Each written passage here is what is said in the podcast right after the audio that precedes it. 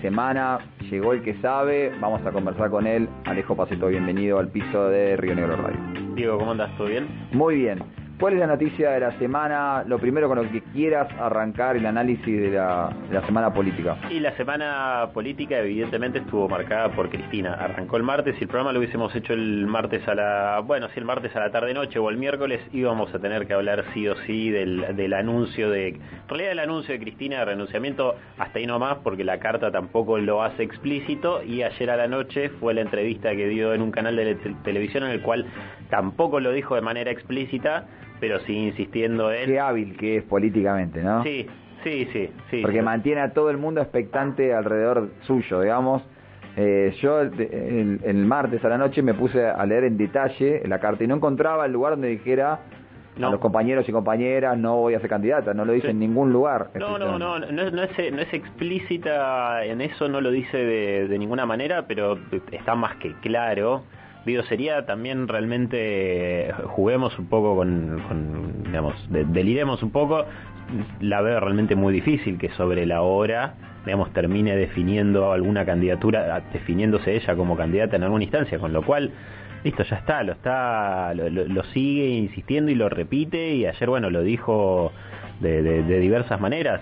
Ya está, ayer, lo que ayer se lo preguntó, ayer fue muy muy extensa la, charla con Pablo Duan en el canal C5N. Eh, en un momento se lo pregunta, literal, ¿vas a ser candidata, sí o no? Y ella dice, bueno, creo que ya me expresé y la habla de la comprensión de texto, ¿no? Pero nunca dice, no, no voy a ser candidata, ¿no? Y en otro momento le dice, bueno, el, el 25 de mayo qué vas a anunciar? Bueno, venía a la plaza, ¿no? Claro. O sea, un poco creando, jugando con esto de no lo dije, eh, lean, lean, la carta, interpretenla y el, y el domingo, el, el, jueves vengan a la plaza y vean lo que voy a decir, digamos, ¿no? Sí, o lo que va a pasar, o lo que puedo, no sé, si anunciar o terminar de dar a entender, porque también va dando y a lo largo de la, de la entrevista de anoche también como fue dando algunas señales de por dónde le gustaría que sea la sucesión, esto de que habló de que es el momento de que la generación diezmada eh, tome la posta. Si uno se pone a pensar dentro de, del arco de posibilidades de, que, podrían ser candidateables. Guiño, guiño para Guado de Pedro. Claro, digamos, el único que pertenece y es quizás el más representativo de esa generación diezmada si querés incluso por una cuestión también de edad, puede estar hablando de Axel Kicillof, ¿no? Sí. Digamos, no, tampoco seamos tan lineales en, en lo que dice Cristina, pero eh, no lo dice, no dice absolutamente nada y también empieza, digamos, da este tipo de señales o tiene este tipo de frases que uno dice, bueno, quizás sea por acá, digamos, en mi, a mi juicio particular, yo realmente no veo, digamos, que sea todavía el momento de, de, Guado de Pedro, pero bueno, no, soy yo el que define la estrategia. ¿Escuchamos un, un, parrafito más, un tramito más de lo que dijo ayer Cristina? ¿Qué me queda por hacer? En política militar, toda la vida. He militado toda mi vida. Soy una militante desde muy joven, soy parte de la generación diezmada. Esa que habló Néstor, el, ahora va a ser la semana que viene 20 años. ¿Qué espero?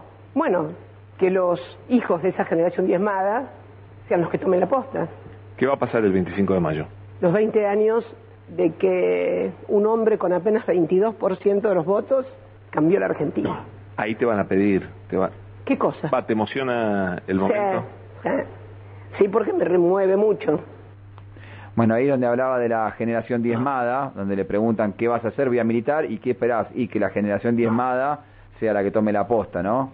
Yo creo que ahí también hay otro mensaje para la militancia en general, ¿no? Porque si te pones a pensar lo que fue eh, la militancia durante los años de, de Néstor, de Cristina, bueno, que se habló muchísimo de la juventud, del retorno de la militancia, etcétera, etcétera, y si te pones a pensar en lo que viene siendo toda esta gestión de gobierno, digo, no hay un fervor militante, bueno, por supuesto que tiene que ver con quién es el conductor, en este caso, de, la gestión nacional y de todo lo que viene pasando en líneas generales, pero me parece que Cristina también lo que está diciendo es, che, loco, dale, salgan a militar y salgan a militar ahora todo lo que no militaron en estos años, porque las elecciones son ahora, las elecciones se vienen y está el riesgo de, de, no llegar al balotaje, porque también lo dijo en algunos otros tramos de la entrevista.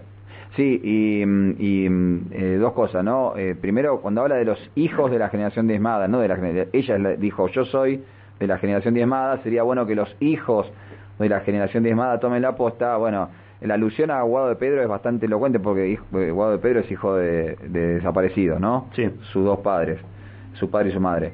Eh, pero aparte, eh, esto que decís es tremendo porque es como que hay un abu- aburguesamiento de, del peronismo que en otro momento era mucho más combativo, mucho más reaccionario, ¿no? Ante un fallo como el de la Corte, digo, que un poco es lo que ella sugiere en la carta. No soy candidata porque no sea que a cinco días de las paso se les ocurra meter un fallo y, y suspender las pasos, ¿no? Entonces, Bueno, pero te acordás que también se, se habla siempre o se hablaba antes de si la tocan a Cristina vamos a salir. No Claro. salió nadie. Tal cual. Hubieron muchas situaciones en las cuales, si querés, la militancia y la calle se podría haber movilizado como se ha ni movilizado. los anteriormente. gobernadores, ni la CGT, ni la CAM, por nadie. Eh, Luis, Luis de Lía era uno de los que también Sí. volvía, digamos, reaparecía con este tipo de consignas y no pasaba absolutamente nada. Entonces, eh, para mí eh, también tiene que ver un poco con mensajes en ese sentido. Bueno, estamos muy encima de lo que van a ser las elecciones, por supuesto, pero es muévanse y si no, sigan moviéndose a partir de ahora, o sea, a partir de lo que van a ser las elecciones. Eh, tenemos eh, un, un tramito más, una última parte de lo que dijo Cristina anoche en C5N con Pablo Duban. Eh, yo siempre fui creyente. Eh, ¿Cómo no pensar que, que Dios y la Virgen estaban ahí? Debo decir que ellos evitaron el tiro y los militantes evitaron que él volviera a cargar y montar el arma, porque lo agarraron ahí en ese momento, ¿no? Me gustaría saber, porque pienso que hay algo más ahí atrás de eso, no creo en la espontaneidad ni nada, creo en, en la premeditación, cómo se comprobó en estos grupos que no eran espontáneos, que eran financiados. Todas las semanas iban a la puerta de mi casa un grupo de gente que bajaban por ahí de una traffic y después del 1 de septiembre desaparecieron todos. Bueno, tremendo, ¿no? En una, en una parte acá, cuando habla de esto del atentado, habla del perdón también, ¿no? Le preguntan si sería capaz de perdonar al que apretó el gatillo, dijo que sí, pero dijo que todavía no, por esto, ¿no? Porque, bueno, ella cree que todavía, no sé, terminó de esclarecer qué es lo que está detrás del atentado, pero eh, muy fuerte también, eh, que un poco uno, la, eh, viendo la, la entrevista de ayer en su conjunto, eh, la vio más más eh, vulnerable, esa Sí. es la palabra, ¿no? Más vulnerable. Entonces, es como que cuando habla del atentado se muestra en su lado más débil, más más flaco, digamos, diciendo, che, como que yo ya está, ya di, ¿no? Ya, ya terminé. Sí, hay, hay varios fragmentos de la entrevista, este es uno, después cuando se habla de, digamos, de la situación de salud de, de Florencia También, y quizás también. alguno en el cual el, el, el quiebre, digamos, va por, por otro tipo de emotividad que tiene que ver con el recuerdo de, de Néstor, Néstor. Kirchner. Eh, pero sí, eh, me parece que también ahí, bueno, además de que ella dice realmente hay hay muchas pistas y se vienen dando se fueron dando una, una cantidad de indicios que demostrarían de que todo esto fue premeditado y que no fue premeditado por ese grupo que ejecutó esa acción sino que viene con financiamiento de otros lugares eh, pero que también es como che o sea yo a mí casi me vuelan la cabeza. Entonces por qué me tengo que seguir exponiendo a también de alguna manera seguir como dándole de comer, ¿no? A ese odio que, que se fue cultivando durante todos los años del, de, de todo el primer kirchnerismo, porque hay otra parte de la entrevista que hacen mucha mención a eso y que quizás independientemente, digamos, si nos corremos de lo que fue la entrevista ayer y que, que lo hemos hablado en otro momento, bueno, sí, fueron muchos años, fueron muchos años de un nivel de violencia simbólica hacia la figura de, de Cristina Kirchner y ella dice, bueno, el, lo, lo que terminó pasando es el resultado obvio. Yo había, e- ella en un momento lo menciona, ¿no? Algo que yo no sabía, que se entrevista, a, digamos, en un canal entrevistan a uno de los miembros de este grupo y que esta persona dice, bueno, yo los veía a ustedes todos los días eh, hablar mal de lo que pasaba, hablar mal de Cristina y, es como que, te, te está diciendo, ¿no? Se me trabó la cabeza y Sí. eso me motivó a hacer lo que después hicimos Tremendo. en el grupo. Bueno, hay, hay mucho ahí todavía. ¿Cuánto para, hablar acerca del rol de los medios, de la responsabilidad a la hora de comunicar? Bueno, un montón de Sí, cuestiones, ¿no? sí, sí, sí. Eh, pero bueno, para cerrar un poquitito lo de lo de, lo de ayer y, y pasar un poquitito a, a conversar acerca de, de- de otros aspectos de, de la política, que hay un montón de cosas para, para hablar también. eh, de verdad eh, el, el, rol de centralidad que sigue teniendo Cristina Fernández, ¿no? Más allá de más allá de, que no fuera candidata a nada en absoluto, sigue siendo la, la principal figura de la política argentina sin lugar a dudas. Pero ella está, ella está diciendo voy a seguir militando y también hay fragmentos de la entrevista en los cuales eh, se asume con, el liderazgo que tiene dentro del espacio que representa y por supuesto que Cristina, que también lo, lo hemos charlado, digamos, así Cristina no sea candidata y no se presenta absolutamente nada, la que tiene la lapicera, y, o por lo menos la que tiene la lapicera con el trazo más grueso, sigue siendo ella y evidentemente va a seguir siendo ella. Y, y, creo que también para reforzar esta idea, que no es solamente algo que, lo piensa y que, digamos, que, sabemos que es así, pero prestar atención a, los movimientos que tienen los que digo, son hasta ahora precandidatos. Digo, todo termina quedando a merced de alguna manera de cuál sea la definición de Cristina. Si es Guado Pedro, si es Sergio Massa,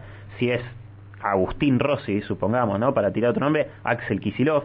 Digo, saco de la ecuación Agustín Rossi, Axel Kisilov. Lo meto dentro de los tres que se sabe que son los que ella de alguna manera preferiría o ponderaría al momento de, de negociar. Bueno, ha tirado también otros mensajes, eh, no tan indirectamente, hacia lo que fue eh, la, estrategia en la campaña anterior, en, en, la previa, ¿no? A que gane Alberto Fernández.